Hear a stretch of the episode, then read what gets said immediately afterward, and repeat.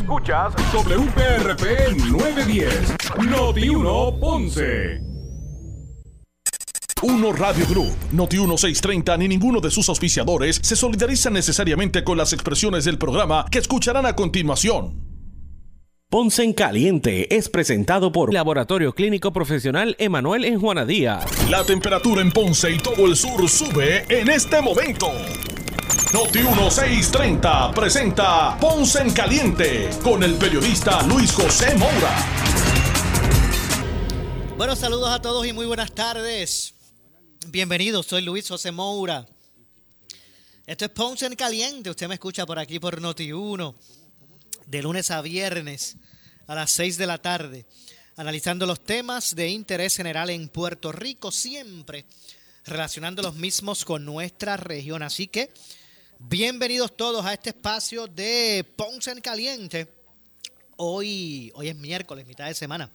Miércoles 4 de mayo del año 2022. Así que gracias a todos por su sintonía, esos que están sintonizados a través del 910 AM de Noti1 en el sur de, Puerto Rico. Gracias siempre por su eh, sintonía, al igual de los que los que están eh, sintonizados a nuestra programación eh, a través de la banda FM, la frecuencia FM de su radio, a través del 95.5. Así que usted, mire, puede sintonizar toda nuestra programación, la de Noti1, no tan solo por el 910 AM, sino también por el 95.5 FM en su radio. Así que gracias eh, a todos por su sintonía. Hoy, hoy miércoles 4 eh, de mayo, así que ya, ya hemos entrado al mes nacional de la radio, así que lo vamos a celebrar cada día. Cada día de este mes estaremos celebrando nuestro mes nacional de la radio eh, en la coyuntura de que este año 2022 en este año, pues se, está celebra se están celebrando los 100 años de, existencia, los 100 años de trayectoria de la radio en Puerto Rico. No, no, no muchos países, ¿verdad? Eh, pueden eh, eh, pueden expresar, ¿verdad? Que, su radio, pues, cuenta con una, con, con, una historia de 100 años. Así que Puerto Rico, pues, también fue de los pioneros eh, en, establecer en esta jurisdicción eh, eh, emisoras de radio. Así que, vuelvo y repito, no todo el mundo se puede dar esa, puede, ¿verdad? puede ver con orgullo el que su industria radial ya tenga una trayectoria de 100 años. Así que eso es algo que, que, motiva mucho a celebrar este año precisamente lo que eso representa. Así que felicidades a todos nuestros compañeros, colegas, nuestra familia aquí en Noti1 y Uno Radio Group eh, en este mes, en este mes de la radio. Me van a escuchar mucho este mes hablar de estos temas. Eh, y obviamente pues también a los radiodifusores de Puerto Rico. Sigue creando, sigue creciendo la familia de, de, de radiodifusores en, en Puerto Rico. Así que de hecho, se están celebrando, hay unas actividades que se están celebrando, se han estado celebrando eh, este año, eh, organizadas por la Asociación de Radiodifusores de Puerto Rico. Eh, y que van enmarcadas precisamente a los 100 años de la radio. Ustedes han escuchado, por aquí, por Noti1, las promociones y se han enterado, ¿verdad? Así que, que felicidades a todos a todos nuestros colegas y, a, pero especialmente obviamente a nuestra familia aquí en Noti1 y de Uno Radio Group, el conglomerado de más grande de emisoras en Puerto Rico, eh, conglomerado puertorriqueño. Así que felicidades a todos. Bueno, hoy vamos a, dialogar sobre varios temas. Me, me parece que vamos a ir abordando poco a poco cada uno de ellos que me parece interesante o importante, de cierto modo de tipo, de tipo, tipo resumen. Eh, y voy a comenzar con lo siguiente. Hoy trascendió que el panel del fiscal especial independiente archivó la querella presentada eh, contra el alcalde de Santa Isabel por acceso a una rampa de pescadores.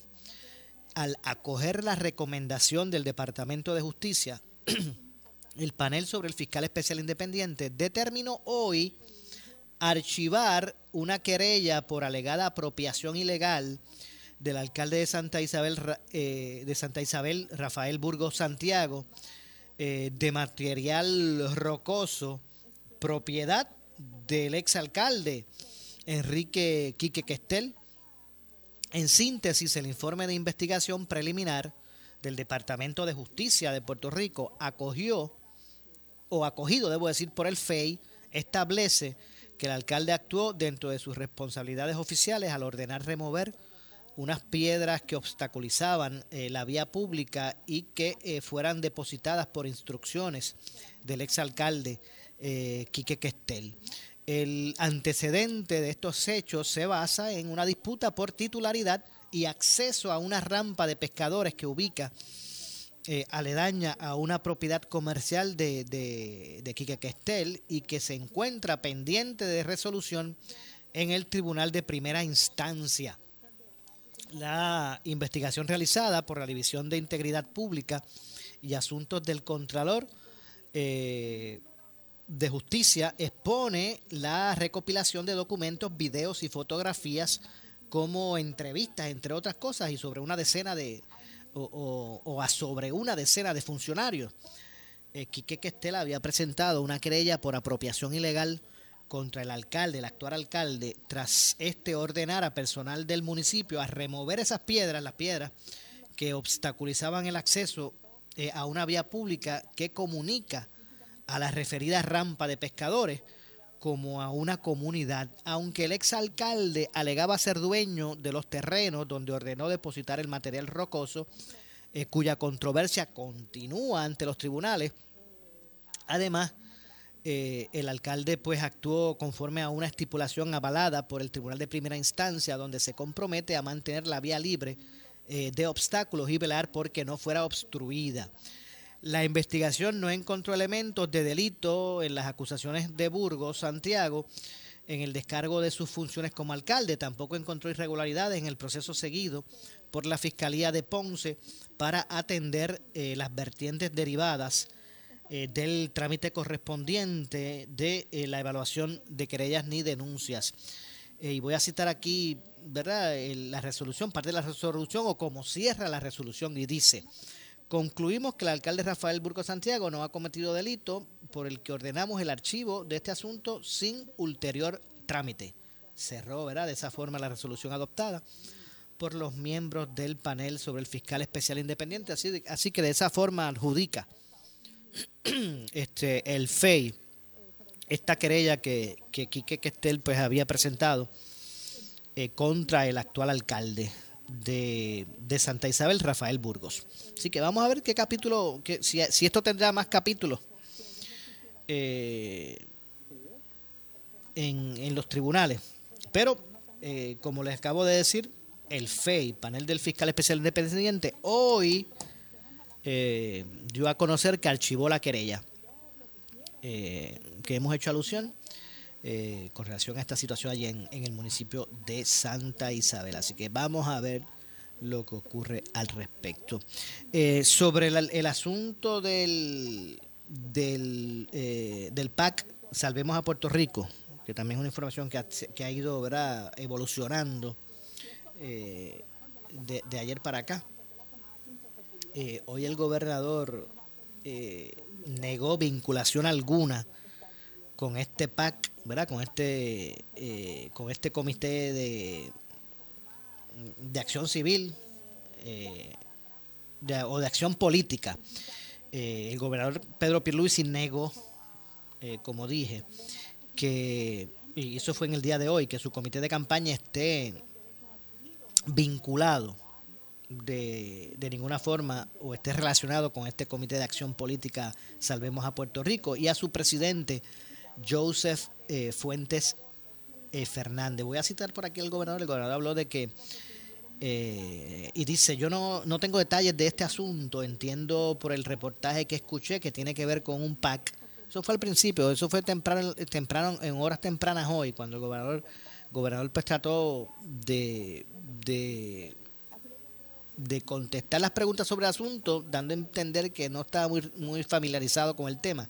Posteriormente, en horas de la tarde, envió unas comunicaciones escritas donde entonces sí amplió sobre el particular. Pero para efectos del análisis, vamos a hacerlo para efectos del análisis.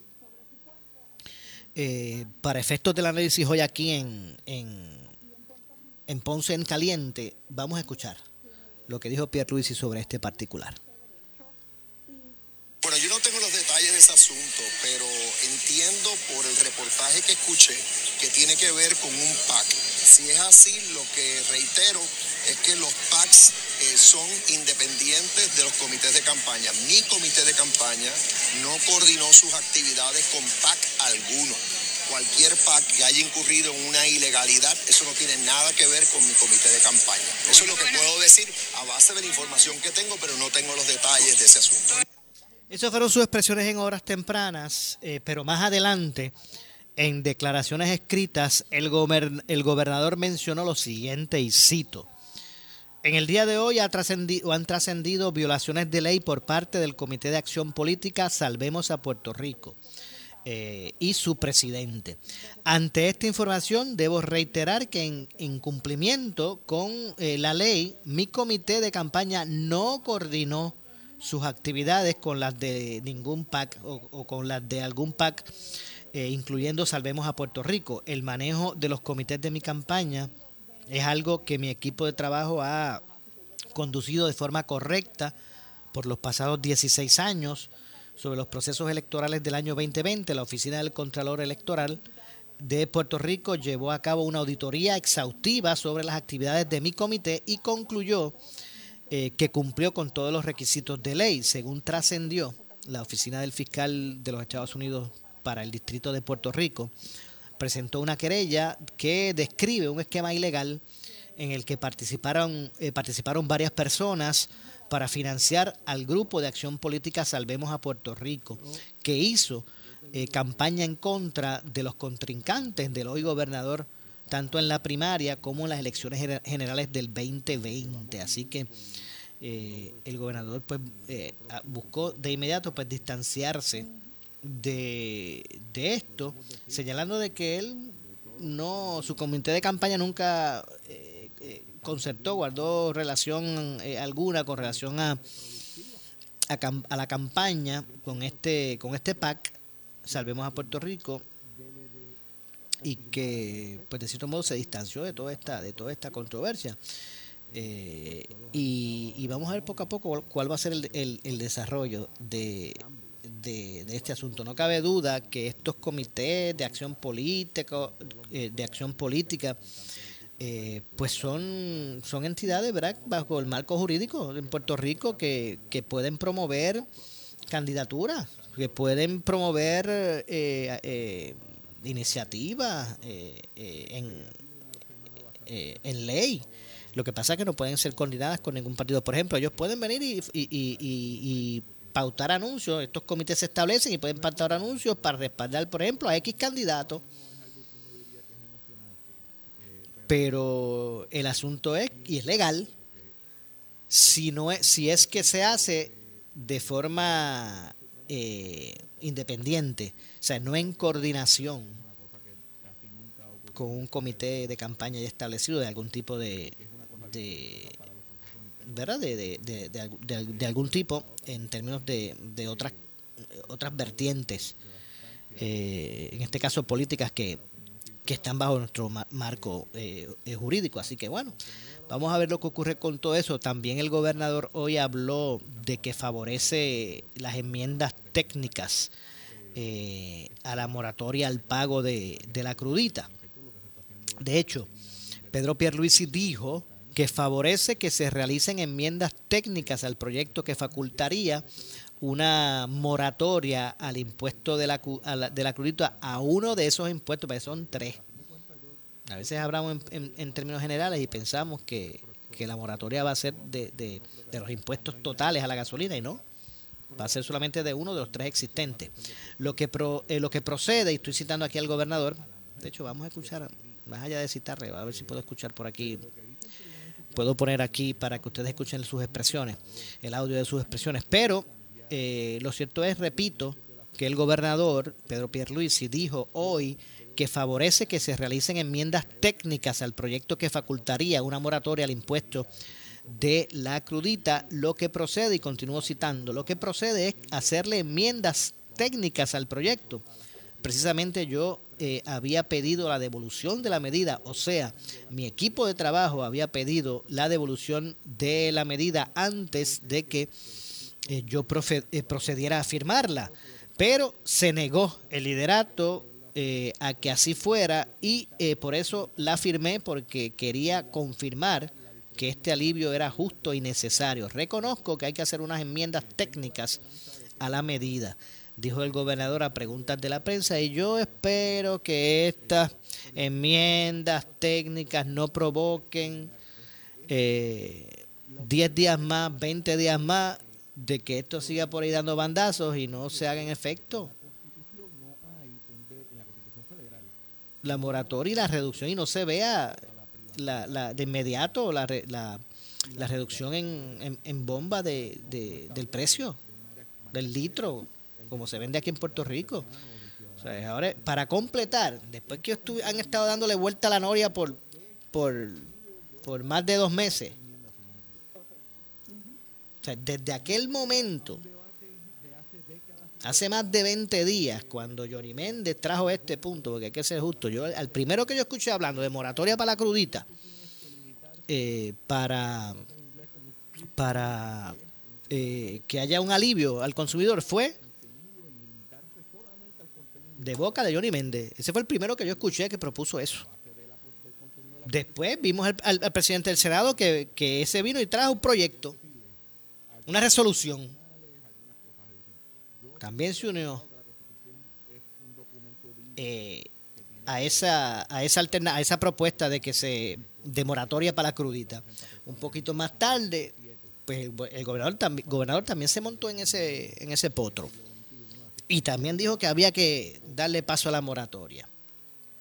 Aunque al principio había dicho que, bueno, recuerden que ya hay unos fondos que se levantan con ese arbitrio y eso ya está comprometido, bla, bla, bla, bla, que si la Junta pero finalmente, pues también se montó. Y entonces buscaron sacar provecho por ir para abajo en, la opinión pública de que estaban proponiendo alivios para la gente. Pues miren, pasó la primera semana, la segunda semana, la tercera semana, y todavía, bueno, ayer fue que firmó el, ayer fue que vino a firmar el proyecto el gobernador, pero ya hoy trasciende que el gobernador favorece enmiendas técnicas. Yo no sé si esto, ¿verdad? va a, retrasar o esto retrasaría o por el contrario se pueden hacer enmiendas, pero no sé si eso va a retrasar, pero yo espero que no. Que ahora las enmiendas técnicas que merezca el proyecto vaya a representar que no se pueda establecer de inmediato la moratoria, porque ahora hay que devolverlo para la legislatura. Y que concurran los dos, las dos cámaras, para que entonces regrese, a, como dice el gobernador, a su despacho. Yo espero que eso no interrumpa el que el que se puede establecer de inmediato. Así que, repito, el gobernador dijo hoy que favorece que se realicen enmiendas técnicas al proyecto eh, que facultaría una moratoria al impuesto de, de, la, de la crudita. Lo que procede, estoy citando al gobernador, lo que procede es hacerle enmiendas técnicas al proyecto. Precisamente yo había pedido la devolución de la medida, o sea, mi equipo de trabajo había pedido la devolución de la medida antes de que yo procediera a firmarla pero se negó el liderato que así, que así fuera y por eso lo firmé, porque quería confirmar que el alivio era, eh, que era justo y necesario. Reconozco que hay que hacer unas enmiendas técnicas a la medida, dijo hoy el gobernador, a pregunta de la, de la prensa. Veo al presidente de la Cámara y al líder de la mayoría del PNP en la Cámara radicando una enmienda. Lo importante es que, ese, que el alivio se dé, añadió eh, al asegurar que ya el secretario de Hacienda cuenta con la carta circular. Eh, así que bueno, vamos a ver. Vamos a ver lo que ocurre al respecto. De hecho, vamos a escuchar, como dije, para efectos del análisis, eh, al gobernador eh, sobre expresándose sobre este asunto. Sí, ahí lo que hay que proceder es hacerle enmiendas técnicas al proyecto. Precisamente yo había pedido la devolución de la medida, o sea, mi equipo de trabajo pidió la devolución de la medida antes de que yo procediera a firmarla, pero se negó el liderato a que así fuera y por eso la firmé, porque obviamente quería eh, eh, confirmar que este alivio es necesario, es justo necesario y sí, eh, reconozco que hay que hacer unas enmiendas técnicas a la medida. Veo al presidente de la Cámara y al líder de la mayoría del, del, PNP en la Cámara eh, radicando. Veo en los medios que están a punto, si no lo han hecho ya, de radicar una, una enmienda. Sí, sí, lo importante es que ese alivio se dé. Pero ¿tiene idea de cuándo sería efectivo ese alivio? Porque la gente lo está esperando. Y hay un no, proceso que se tiene que seguir. No, no va a tardar porque el secretario de Hacienda ya tiene lista la carta circular. O sea que sí, ahí lo que, lo que también se está corrigiendo es, eh, por lo menos uno de los asuntos que se estaba evaluando es la, posibilidad de cambiarlo a que sea un proyecto de ley en vez de un proyecto de resolución conjunta. Algunos indican que eso es eh, necesario, que, es necesario que, que así sea para que la asociación de suscripción conjunta pueda emitir el dividendo. Eh, yo pienso que eso es un tecnicismo, pero eh, si se puede corregir, que se corrija. Bueno, así que el hecho de que ya el secretario de Hacienda tenga la carta circular, pues esperemos que no se convierta en escollo eh, esas propuestas o esa recomendación de enmienda, y pues no vaya a ser eh, razón para que se siga extendiendo la puesta en vigor de la, de la moratoria. Pero el gobernador asegura, como escucharon, de que al tener la carta circular ya el, secretario, pues no debe, no debe, impedir el pronto establecimiento. Eh, Pierluisi, pues, como ustedes saben, ayer firmó la resolución conjunta del Senado 2040 que establece una moratoria en la crudita eh, a la gasolina y al diésel por un periodo de 45 días. Al dar de paso a esta resolución, el gobernador instruyó al secretario de Hacienda a suspender temporal, temporal, temporalmente hasta un tope de 25 millones de dólares el, en el agregado al arbitrio a la gasolina y al diésel, eh, que será aplicable a inventario existente y disponible. Así que se va a aplicar también el, la moratoria a inventario ya existente o que esté disponible. Eh, por su parte, la Asociación de Suscripción Conjunta deberá declarar un dividendo extraordinario de 50 millones de dólares de su reserva eh, de capital, acompañado de una eh, contribución especial de 50%. por lo tanto, la Asociación de Suscripción Conjunta remitirá 25 millones de dólares al Fondo General en o antes del próximo 30 de junio que serán utilizados para compensar la pérdida de recaudos que generará la suspensión temporera del arbitrio a la gasolina y al diésel. Eh, a todo esto, mientras el Departamento de Asuntos del Consumidor, el DACO, eh, pues va a mantener, mantendrá eh, vigente durante la moratoria la orden de prohibición de aumentos de los márgenes de ganancia bruta en todos los niveles de la cadena de distribución y mercadeo, en la venta de la gasolina, gas licuado, licuado de petróleo, diésel. La moratoria se pudiera extender, como dije, por 45 días adicionales, siempre y cuando se realice un estudio económico y se identifiquen recursos para la, para la eh, neutralidad de, de ingresos. Nada, apunte por ahí la fecha, el día la hora y vamos a estar atentos a ver cuándo finalmente vemos bajar eso, esos 4 o 5 centavos máximo eh, el costo por litro de, de, gasolina. Ahora mismo usted cuando pasa por el garaje tiene que echar y usted mira 1.13, 1.14. Yo recuerdo que, lo, que yo creo que lo más alto, no sé si, yo recuerdo ver en, algunos lugares 1.16, pero se supone que ronde ahora mismo, pues, de acuerdo a los márgenes eh, eh, que establece el DACO, eh, está ahora mismo entre entre uno, uno, entre 1.10 a 1.13, más o menos, entre ese range usted se va a encontrar por ahí la gasolina. Eh, esto todavía, ¿verdad? Sin que se refleje la, la, la reducción, la, la, moratoria, ¿verdad? Debo decir, de, del arbitrio a esos efectos. Así que, bueno, vamos a ver lo que ocurre con relación a, a todo este particular. Yo tengo que hacer la pausa. Regresamos de inmediato con más de estos temas. Así que pausamos y regresamos. Eh, de inmediato, esto es Ponce en Caliente. Usted me escucha por aquí por eh, Noti 1, de lunes a viernes a las 6 de la tarde. Pausamos y regresamos. En breve le echamos más leña al fuego en Ponce en Caliente por Noti 1 910. Con la licenciada Zulma Rosario, sin ataduras. Lunes a viernes a las 4 de la tarde por Noti 1 630.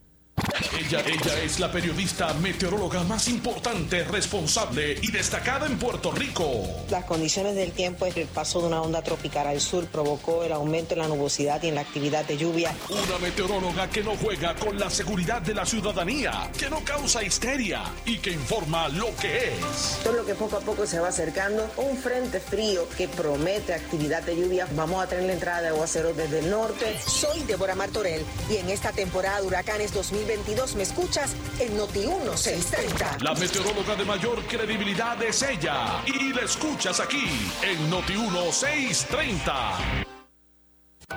Puerto Rico, salvemos nuestra industria lechera. Esta representa un 40% de nuestra actividad económica en el sector agrícola y asegura cerca de 16 mil empleos. Sin embargo, el gobierno no ha cumplido con la Ley 34 y el Reglamento 12 que regula los precios de la leche. Esto trae consecuencias económicas insostenibles. Es urgente que el gobierno cumpla con la ley para garantizar nuestra leche fresca. Un mensaje de Suiza Dairy. Estamos aquí llegando al final de un interesante partido. Jeremy con posesión del balón. Y 5, 4, 3, 5, 3. ¿Pero qué le pasa al reloj? Cambia eso. No sé, no sé qué le pasa. Imagina si eso pasara en una final de baloncesto. Llevar el tiempo es importante en los juegos, pero también en tu negocio. Llama a Gabriel Riley de Easy Checks al 379-0241, 379-0241 y pregunta por nuestros ponchadores. Easy Checks, give us the hours, we do the rest por su calidad de servicio, por su conveniente horario. Así es el Laboratorio Clínico Profesional Emanuel, siempre brindándote un servicio de excelencia con tecnología precisa y avanzada para un resultado confiable. Un laboratorio completo. Y los resultados los recibo rápido y hasta por email. Con servicio a industrias y también a domicilio. Haz de Laboratorio Clínico Profesional Emanuel tu laboratorio de confianza. Ese es el mío. Y el mío también. En Juana Díaz, llámenos al 260-5504 o al 580-0080.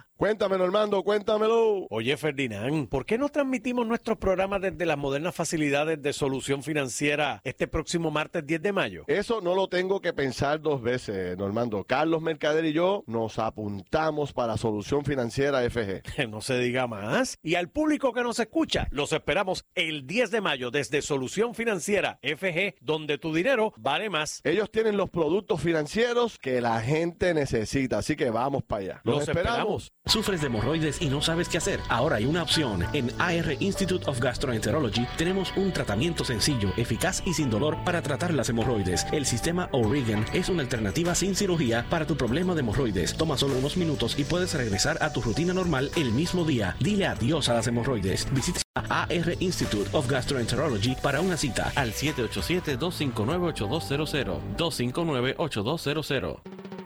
Disfruta de la vida con tu Toyota nuevo, pero que sea de Furiel, porque Furiel te trata bien. Garantía y servicio de primera tiene él. El mejor trato y negocio, sin duda tiene Furiel.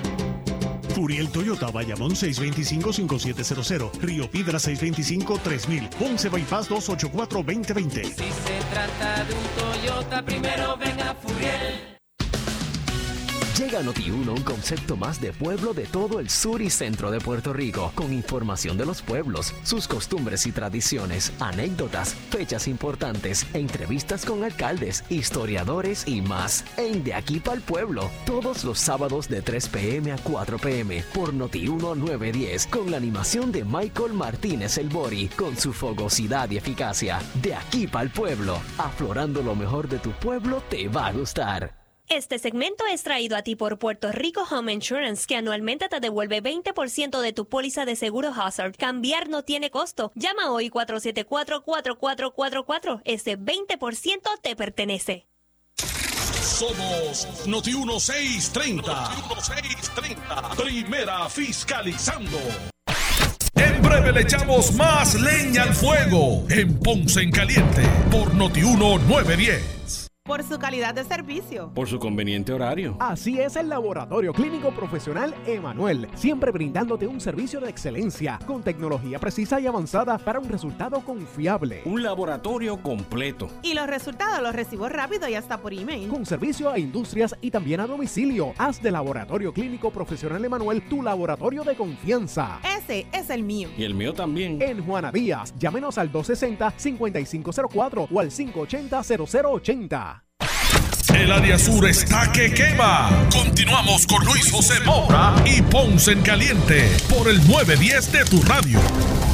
Bueno, estamos de regreso. Son las 6 con 33.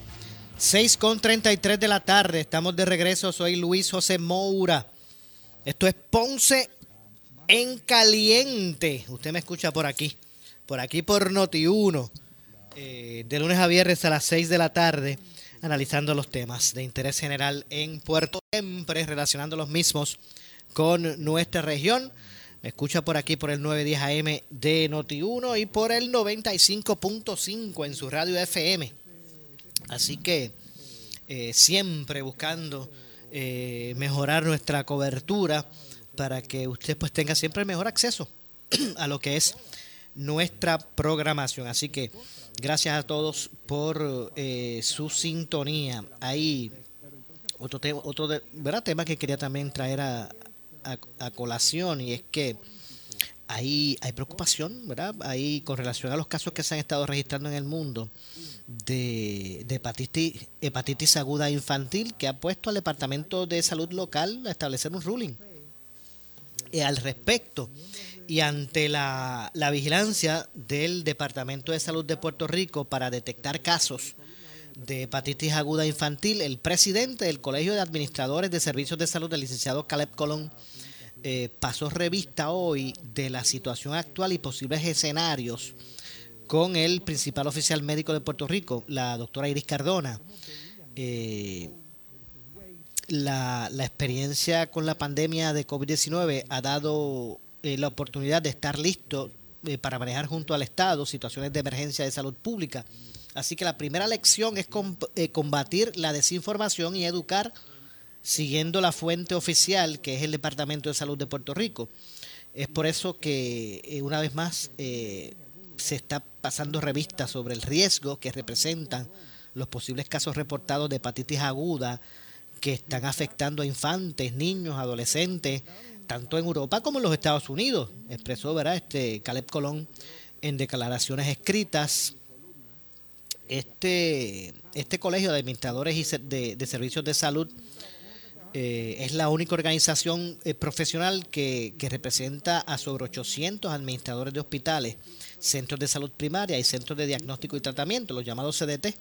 También estos hogares home care eh, eh, pediátricos, programas de salud pediátrica, grupos médicos, ¿verdad? Entre otras cosas. Así que, eh, de hecho, la presidenta del comité clínico del CAS, la doctora Rosa Castro, quien también es administradora de servicios de salud, explicó que este, ¿verdad? esta condición, esta condición de hepatitis aguda es una, es una inflamación del hígado.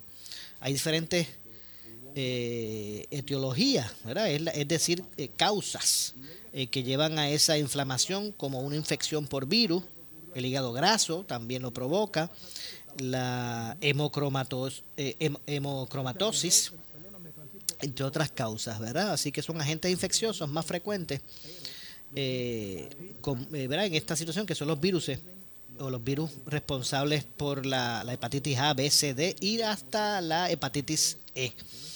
Eh, asimismo, el presidente electo del CAS, el licenciado eh, Jorge Pesquera, eh, mencionó que con base en la información actual, la mayoría de los niños afectados no recibió la vacuna contra el COVID y hasta el momento se descarta que los casos estén relacionados con la vacunación o al COVID-19. Eh. No se ha podido relacionar que tenga, o, sea, o no se ha podido establecer que tenga ninguna relación. Esa proli- pro- prolifer- pro- proliferación de casos en infantes de hepatitis aguda con, con, con las estrategias que se están utilizando para combatir el COVID. En la reunión, eh, pues también estuvo la doctora Melissa Marzán, que es la principal oficial de epidemiología del Departamento de Salud, entre otras cosas. Así que miren, en alerta las autoridades locales ahora con relación a la bandera que ha levantado este sinnúmero de casos que se están dando en el mundo, en Europa y en los Estados Unidos de, de hepatitis aguda en, en- infantes, ¿verdad? En, casos pediátricos, porque no tan solo en infantes, en casos pediátricos. Así que aparte de, de la atención que requiere la pandemia eh, del COVID, pues ahora también las autoridades de salud en Puerto Rico comparten o levantan el, el alerta. De hecho, ya, ya ordenaron a las instalaciones de, los, de los administradores de salud y estas instalaciones eh, reportar cualquier caso sospechoso que pueda haber en ese en ese sentido y nos hemos acostumbrado tanto a hablar solamente del covid que cuando cuando eh, eh, ¿verdad? Eh, eh, nos ocupa estos otros aspectos de, de lo que es la salud pública pues a veces como que ¿verdad? nos quedamos ¿es en serio? pues sí pues es en serio Así que vamos a dar también, obviamente, seguimiento aquí en Noti1. Usted manténgase siempre atentos a Noti1 porque se le va a estar dando seguimiento a toda esta situación que puede convertirse en un problema de salud pública. Eh, sobre el autoexpreso, mire, todavía esto está hackeado. Van 19 días que, que secuestraron el, el- el sistema de autoexpreso de Puerto Rico y todavía el gobierno no ha podido tomar o retomar el, el acceso al sistema. Ya van 19 días. Eh, hoy el gobernador habló. Lo cierto, lo cierto es que a veces el, el- el que el que se maneje poca información sobre eso eh, es algo como que bien preocupante. ¿Verdad? Estamos hablando de, de- de- de miles de puertorriqueños que tenían sus cuentas, eh, eh, ¿verdad? Este, atadas, ¿verdad? O- o- o vinculadas, debo decir. Eh, miles de puertorriqueños tenían sus cuentas de banco, algunos de sus cuentas de banco vinculadas a este sistema para, para que le, les recargaran electrónicamente el autoexpreso para poder pasar y pagar lo que corresponde. El gobierno ha insistido, el gobierno ha insistido que bueno que, que, que esto, estos hackers o este- estos intrusos no, no han tenido acceso a esas cuentas, pero bueno, esperemos que así sea. Eh, y que tal vez el poco, la poca información que se ofrece sobre esto, pues no sea por consecuencia de que se esté tratando de, de esconder algo peor. eh, ¿verdad? O que, o que se haya perdido también, eh, no tan solo el control de la página. Del- no de la página, disculpen, del servicio, del sistema, debo decir, del sistema, y también por, por, consiguen- por consiguiente que se hayan robado toda esa información personal de, de, de ciudadanos. Vamos a ver, de repito, el gobierno insiste que eso no ha ocurrido. Pues hoy el gobernador habló sobre el tema, el gobernador expresó en el día de hoy que el gobernador expresó en el día de hoy que eh, favorece, el gobernador favorece eh, algún tipo de sistema de pago a plazos para los usuarios de AutoExpreso, eh, a la medida en que el sistema pues pueda restablecerse. Eh, de hecho, vamos, vamos a escuchar para, para el efecto del análisis, vamos a escuchar lo que dijo el gobernador precisamente sobre esto. Vamos a escuchar a Pedro Pierluisi. Bueno, eso me parece bien, me parece bien que sí que se le pueda dar un plan de pago pues, a, eh, que hayan acumulado una cantidad significativa de peajes eh, en estos días. Así que cuestionado sobre eh, cómo van a restablecer el servicio de autoexpreso sin pagar el rescate eh, por el sistema secuestrado por un hacker, Pierluisi, Pierluisi eh, contestó que, y cito, ahora mismo se están haciendo las pruebas. Esa investigación está en curso para fijar responsabilidad. El gobernador insistió en que los usuarios de AutoExpreso no deben preocuparse. Vamos a escuchar, vamos a continuar escuchando lo que dijo eh, el gobernador al, al, respecto. Vamos a escuchar, vamos a ver si lo tengo por aquí. Bueno, eso me parece bien.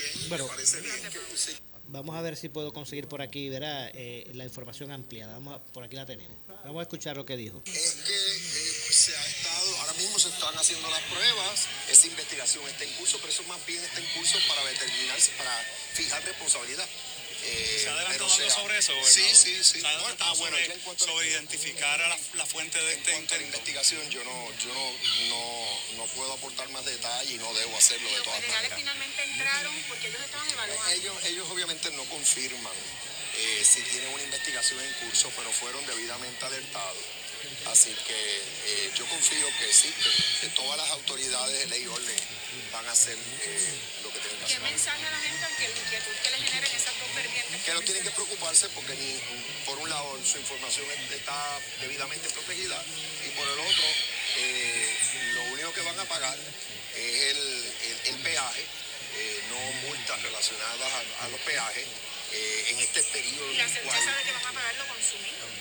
Exacto, pero es que el sistema eh, eh, ha estado registrando y en eso no creo que hay problema. Bueno, ahí escucharon la qué dijo el gobernador sobre este tema. Eh, el sistema de, auto, de AutoExpreso lleva alrededor de, de tres semanas secuestrado por hackers que pidieron una cantidad no revelada para liberar el sistema. No se ha brindado una actualización detallada sobre el particular lejos de que la información de las cuentas de los usuarios supuestamente están protegidas. Además, se ha mencionado que no se cobrarán multas durante el periodo en que el sistema siga secuestrado por estos hackers. Así que si usted no tiene balance en su autoexpreso y no puede resolver el asunto porque no, no, no hay acceso a las cuentas, ¿verdad?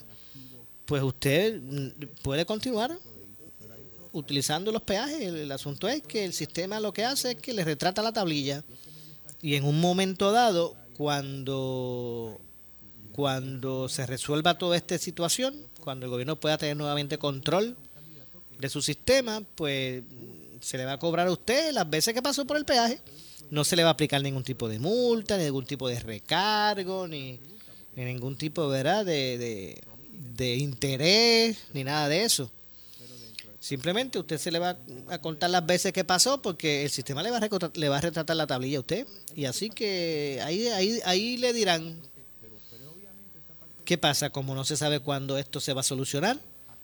Hay personas que tienen que pasar todos los días por uno, dos y hasta tres peajes y cuatro también.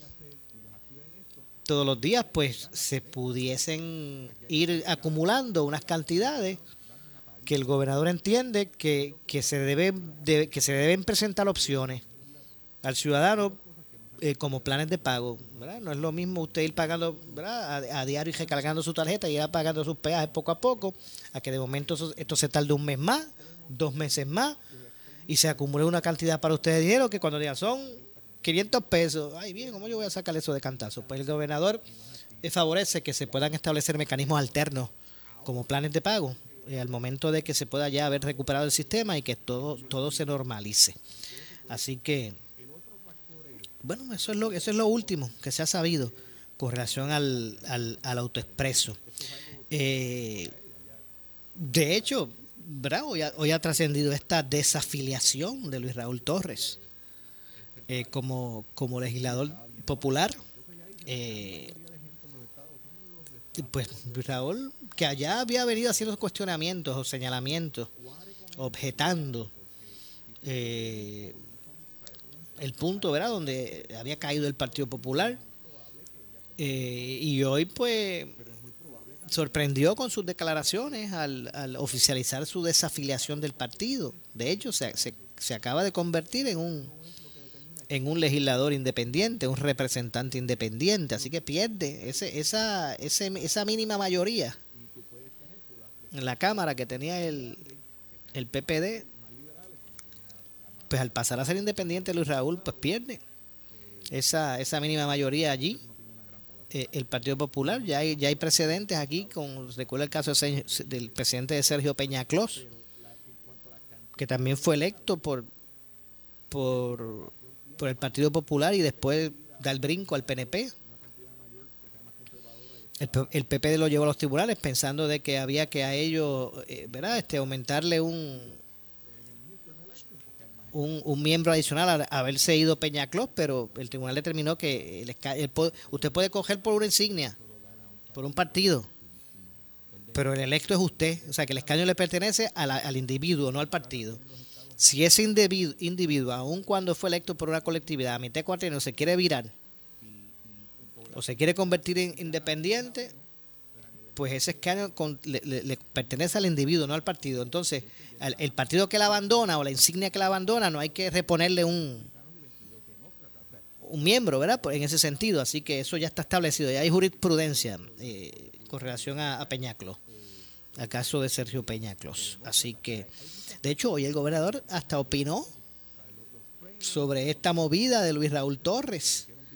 Eh, la prensa le preguntó y él lo contestó. Eh, por ejemplo, el gobernador lo que eh, agradeció a Dios que en su partido, según él dice, estas cosas no ocurren o situaciones como esas no ocurren. Por ejemplo, el, el esta desafilación, ¿verdad? De, Luis Raúl al, al, al, Partido Popular. Luis Raúl es del distrito de San Juan. Eh, y bueno, pues el, desafiliaciones realmente como tal no, pero sus, sus intrigas también hay dentro de esa colectividad, la que representa el gobernador. Así que, repito, vamos a, vamos a escuchar para, para efectos del análisis lo que dijo Pierre Luisi sobre este tema.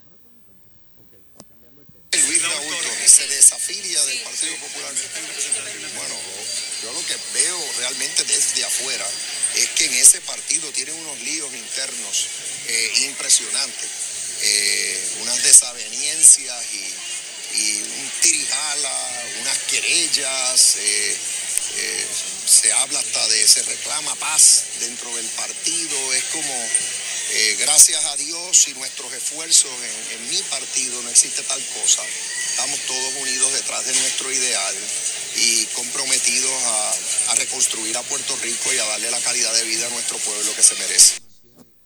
Bueno, sí que ahí escucharon a el representante, digo, debo decir al, al gobernador, eh, Pedro Pierluisi, pues hablar sobre, sobre este tema. Eh, yo tengo que hacer una pausa, regresamos de inmediato. Eh, soy Luis José Moura, esto es eh, Ponce en Caliente. Hacemos la pausa y regresamos de inmediato con más.